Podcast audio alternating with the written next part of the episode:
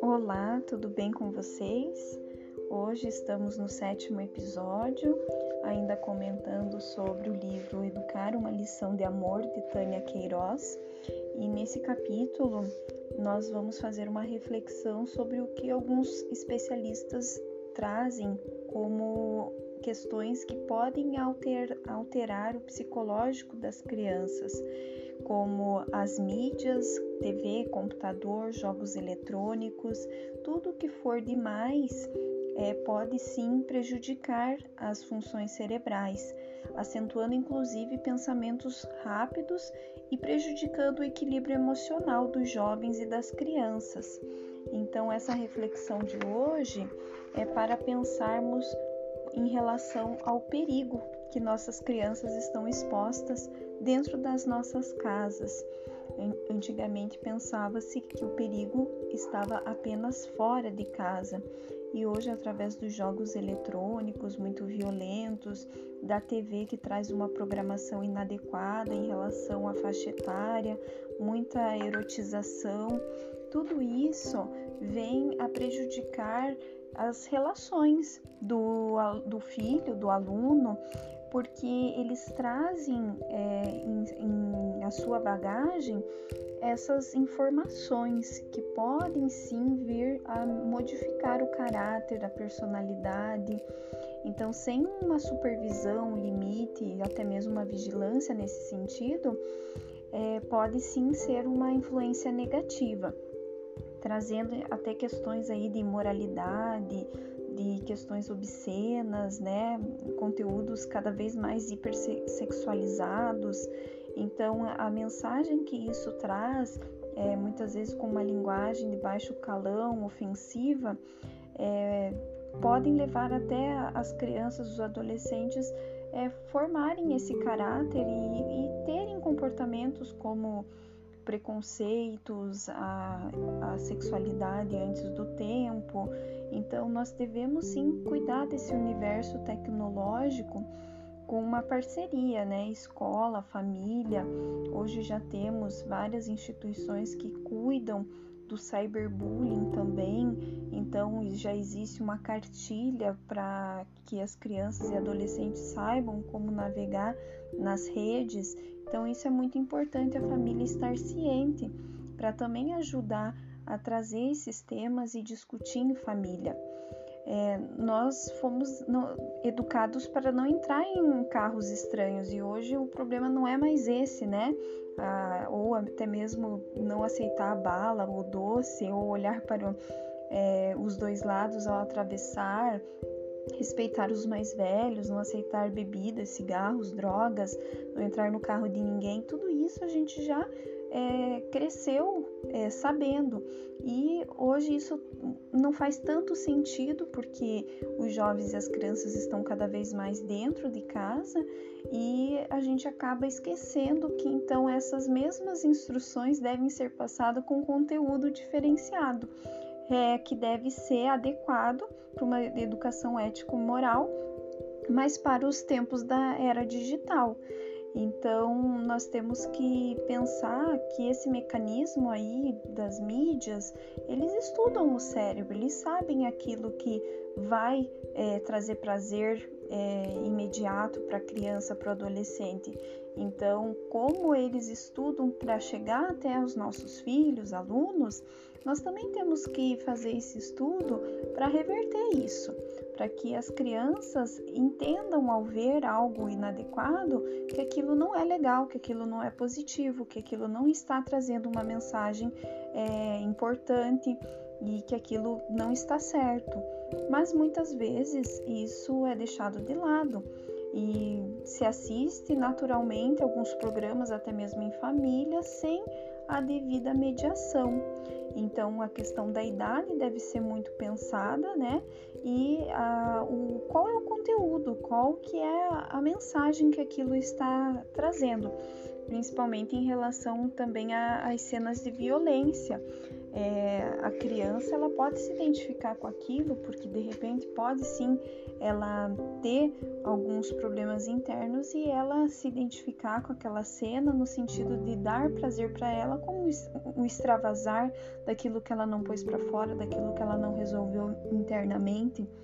E a internet traz né, os, os canais aí trazem é, uma falsa sensação de poder ilimitado. Então é música, é, é programa, é filme, é vídeos, é podcasts e tudo isso traz muitas vezes aí a banalização de certos assuntos, como é o caso da sexualidade, né?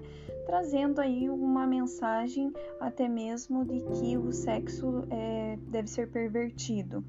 Então, a questão do sexo vem também para dentro da nossa casa. Muitos pais têm essa dificuldade de conversar sobre esse assunto e viram tabu e as crianças, os adolescentes, eles sabem muitas coisas que os pais talvez não façam nem ideia do conhecimento que eles têm, que eles trocam entre os colegas via internet. Com a internet aberta, muita coisa eles acabam vendo sem os pais terem esse conhecimento. Então, fica muito mais fácil abrir a conversa para saber o que de fato seu filho, sua filha, seu aluno, sua aluna sabem para fazer essa mediação.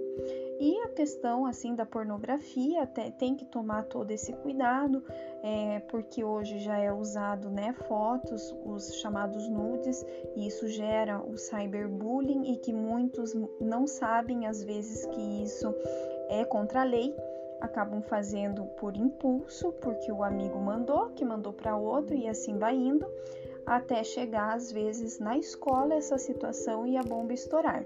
E aí sim ter que chamar os pais dos envolvidos, aí os pais estarem cientes do que realmente está acontecendo em relação ao assunto sexualidade.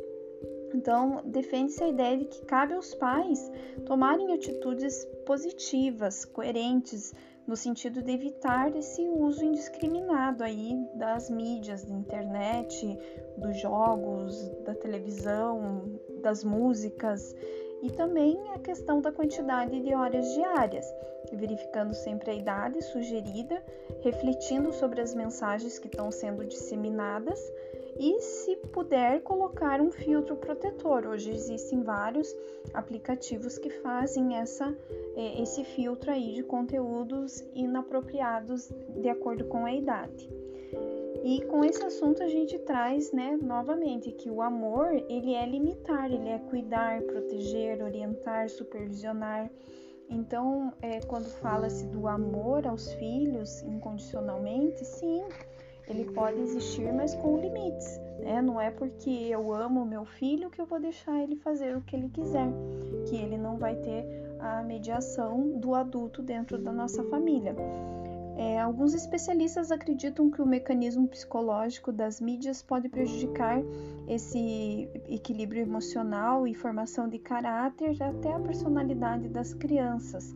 Então, a gente tem que tomar conta das, das crianças em casa, ter essa liderança para que isso não aconteça. Né? Eles, será que eles estão cumprindo com os seus deveres? Será que eles estão acatando aquilo que a família está solicitando? Qual é o acompanhamento que é feito dessa criança, desse jovem?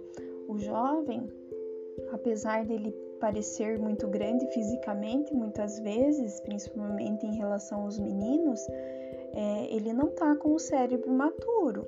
Então, ele não está com o cérebro, cérebro maduro, então ele precisa sim de muita mediação para que ele entenda ainda o que pode trazer consequência negativa e aquilo que é certo. Então, é, é, esses questionamentos aí da escola em relação ao limite dos pais é, é, algo que incomoda muitas vezes, mas a escola ela depende totalmente dessa postura, né, da liderança dos pais para reverter toda essa questão aí moral, ética dos, do, e comportamental do, dos alunos dentro da escola, é, porque são filhos que estão vindo para a escola, né? E cada filho tem uma família que deve ter esse posicionamento e esse acompanhamento. Então, os educadores eles acabam acumulando muitas questões aí, tentando ajudar, mas realmente fica muito difícil se dentro de casa esses valores, essa ética moral, ela não está sendo fortalecida. É, então, todos que fazem parte né, da criação de, um, de uma criança, de um adolescente, é, precisam é, saber que além de, da questão econômica, né, da alimentação, saúde, os sapatos, os livros, a moradia, o transporte, precisa corrigir a postura das, das crianças. Isso precisa ser mediado, é algo de suma importância. Então, é, muitos, muitas crianças não conseguem se concentrar, tem até o chamado, a chamada síndrome dos pensamentos rápidos, porque tudo que ela vê na internet, na televisão, é muito rápido. Então, ela não, ela não sabe mais processar as informações com o tempo necessário. É tudo muito rápido e acaba se perdendo aí para conseguir estudar. Então é mais uma tarefa, né, para os pais, com certeza, mas não tem como a gente deixar a responsabilidade dos pais apenas pela parte financeira, das necessidades ditas básicas, né? Hoje é, a saúde mental, a parte emocional, psicológica também entra como uma necessidade básica, porque as crianças, os jovens não estando bem, é, emocionalmente, tudo fica comprometido e traz a instabilidade para a família. Assim, limitar é preparar os nossos filhos para lidar com os inúmeros nãos da vida. Muitos pais temem os limites porque confundem esses com escassez. Acham que dando limite vai lhes faltar algo e na verdade é o contrário. Se falta limite, é que vai vir o vazio. A criança se sente desamparada. Eu espero que vocês tenham gostado desse, desse capítulo e vamos pensar que limitar é amar, cuidar e proteger. Essa é a missão dos educadores e muito mais dos pais.